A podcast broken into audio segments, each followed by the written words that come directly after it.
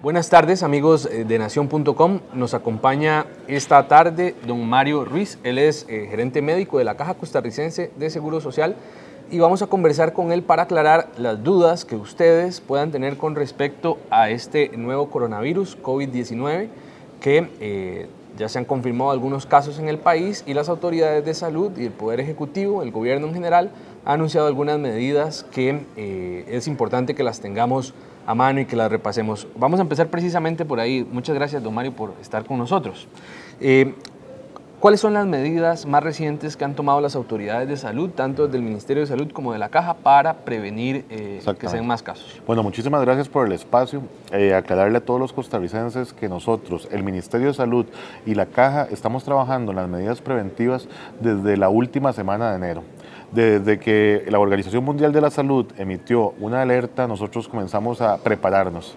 Eso ha implicado que hay equipos técnicos que están este, trabajando constantemente en la elaboración de medidas preventivas en caso de que se presentara algún, algún paciente positivo en Costa Rica.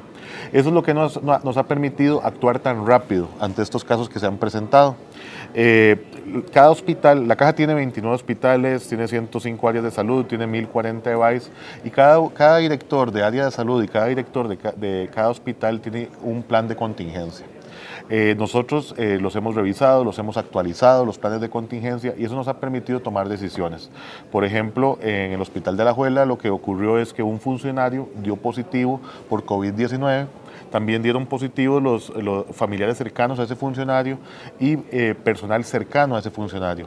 Eso nos hizo tomar la decisión preventiva de cerrar el servicio de consulta externa, de suspender todas las cirugías, de además este, suspender las visitas de estudiantes a nivel nacional, las visitas de estudiantes, este, y de reforzar las áreas de salud cercanas al hospital con tiempo extraordinario. Como les decía, son medidas preventivas para evitar que se propague la, el, el COVID-19 a lo interno del centro hospitalario y evitar exponer a pacientes, a familiares de pacientes y a personal a nuevas infecciones. Esto se hace por tres razones. Primero, vamos a desinfectar todas las áreas del hospital que lo necesiten. Vamos a fortalecer los programas de capacitación y de educación en cuanto a medidas preventivas en para funcionarios, para este, familiares de pacientes y para pacientes. Y además esto nos ha permitido hacer un barrido epidemiológico de todos los pacientes y funcionarios que han estado en contacto con el funcionario que dio eh, positivo. Don Mario, alguna gente durante el fin de semana se pregunta, eh, hace preguntas que eh, desde la ciudadanía son muy válidas, como por qué no se cierran fronteras, por qué no se suspenden clases, ¿Por qué no se suspenden eh, eventos masivos? ¿Usted nos podría explicar cómo es que se maneja, cuáles son las fases correctas del manejo de una situación de este tipo? Sí, este, como les digo, hay una fase de preparación, ya los planes están elaborados y ahora que se han presentado algunos casos positivos es entonces cuando se pone a ejecutar toda esta fase de preparación. De hecho, hoy el señor ministro de Salud a través del Poder Ejecutivo decidió ya suspender todo lo que tiene que ver con eventos masivos. Se suspendieron clases en un centro en específico, no se suspendieron las clases a nivel eh, nacional, pero sí en un centro donde había una funcionaria que dio positivo. Y conforme este, nosotros vayamos realizando estas fases de contención, se irán tomando medidas de acuerdo a la, a, al control que se esté realizando de, los pacientes positivos. Lo principal aquí es que esta enfermedad o el COVID-19 es un virus que es contagioso, que se transmite muy fácilmente, pero solamente menos del 15% de los pacientes presentan cuadros severos. El 80% de los pacientes que presentan COVID-19 lo que manifiestan es un cuadro de resfriado común. Este, solamente hay que tener muchísimo cuidado en pacientes que padecen factores de riesgo por ejemplo, pacientes adultos mayores, hipertensos, diabéticos, pacientes con enfermedades cardiopulmonares, pacientes con antecedentes de patología de cáncer, pacientes con antecedentes de patologías inmunológicas, adultos mayores. Todos estos pacientes son los que nosotros les hacemos un llamado de que si tienen algún familiar en el hospital, no lo visiten, que vaya otra persona a visitarlos, de que no se expongan a aglomeraciones, que no se expongan a, este, a personas que puedan estar enfermas de patologías respiratorias que eh, son los pacientes que también les hacemos un llamado de que hagan, en general, esto es para todos los pacientes en general, un uso eficiente de los servicios de emergencias, un uso, adecuado, porque ahorita tenemos que asegurarnos que los pacientes que vayan a urgencias sean los pacientes que lo necesitan. Eh, le podrían estar quitando el campo a alguien que, lo, que de verdad lo necesita o se podrían exponer a contaminarse de algún virus respiratorio. Don Mario, ¿en qué centros hospitalarios han, han tomado medidas extraordinarias? Es decir, suspender consulta externa o tomar algún tipo de medida eh, preventiva más allá de lo que usted ha mencionado? Por ahora, el único centro donde se han tomado las medidas de contención, de suspender consulta externa y de suspender los procedimientos quirúrgicos y además de dar ingreso a todos los pacientes que no ameriten eh, un internamiento de emergencias es en el hospital de Alajuela. Y es por eh, este, este caso del el funcionario que este, involuntariamente, porque eso es otra cosa que tenemos que recalcar, este es un excelente funcionario, muy querido en el hospital, este, que involuntariamente ocurrió esto. Eh, es solamente en este caso que hemos decidido tomar estas medidas. Lo que se está haciendo en algunos centros, eh, ya el Hospital de Heredia implementó esta medida, por ejemplo, es que se va a ingresar los pacientes con patología respiratoria que consulten a emergencias, van a ingresar por un área diferenciada. Entonces se tomó el área de fisiatría para que por ahí ingresen los pacientes que vienen por patología respiratoria y en emergencia se va a atender todo el resto de pacientes. Esto evita que se mezclen y que si alguien tuviera, tuviera positivo por COVID-19 no se transmita la enfermedad. Ahora, don Mario, usted eh, me gustaría hacer eh, énfasis en esto. Eh, ¿Qué es lo más importante en términos de prevención? Ustedes han insistido en las últimas horas en, varias, en varios hábitos, en varias conductas que la gente tiene que seguir. Aquí lo importante y lo fundamental es la prevención. Nosotros tenemos que cambiar nuestros hábitos, tenemos que evitar el saludar a las personas con contacto físico, e, evitar el dar la mano, evitar saludar de beso. Este, tenemos que tener higiene respiratoria, con eso me refiero a que tenemos que, eh, si vamos a estornudar, utilizar el protocolo del estornudo, taparnos con el hombro, si vamos a toser también.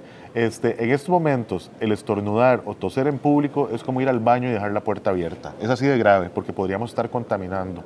También es muy importante que protejamos a todas las personas que tienen factores de riesgo, los que ya les refería antes. Es muy importante que esto es un asunto que comienza desde la familia. Tenemos que asegurarnos que nuestros hijos cumplan con estos protocolos, que nuestros familiares cumplan con estos protocolos. Si vamos caminando y vemos a alguien que, no está haciendo con esto, tenemos que decirle que, esto depende de todos, depende de la sociedad. También este, yo quisiera hacer un llamado muy importante a, agradecerle a todo el personal de salud que se ha comportado verdaderamente como un ejército de primera línea en defensa del COVID-19 para toda la población. Eh, es impresionante cómo yo he recibido llamadas de, profesionales y de personal de salud, desde seguridad, aseo, este, personal de redes, personal de ventanillas, de laboratorio, farmacia, que están de vacaciones y ellos quieren venir a ayudar. Y, e inclusive hay personas que han suspendido sus vacaciones, personas que están doblándose en los turnos, personal que está este, ahí a pie del cañón para asegurarnos de que esta enfermedad no se transmita. Son verdaderos héroes a los que yo les quiero agradecer de corazón. Este, y esto eh, refleja la importancia de, primero, del trabajo en equipo, porque esto es algo interinstitucional que tenemos que hacer entre todos, además, entre todos los costarricenses, y de la importancia de las medidas de higiene. Don Mario, para finalizar, no es la primera vez que el país se enfrenta a una emergencia de este tipo, una situación de este tipo, lo vimos en los noventas con el cólera y demás. Usted sabrá de esto más que yo, pero quizás sí es la primera vez que el país enfrenta una situación de este tipo con el contexto de redes sociales, de chat de WhatsApp, con información falsa y demás. ¿Cuál es la principal recomendación que le puede dar uno a, la gente que recibe este tipo de información, mucha de ella falsa? Primero, hay que, hay que hacerle caso a solamente a la información que viene de fuentes confiables. Ministerio de Salud, Caja Costarricense de Seguro Social, medios de comunicación reconocidos que confirmen las noticias antes de, de, transmitirlas. Eso es lo principal, tenemos que informarnos por fuentes de información confiables.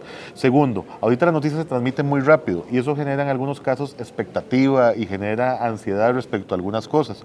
Aquí lo importante es que ustedes pueden tener la completa seguridad, primero, de que hay transparencia absoluta en cuanto a los números de los pacientes que, están, este, que han sido catalogados como positivos.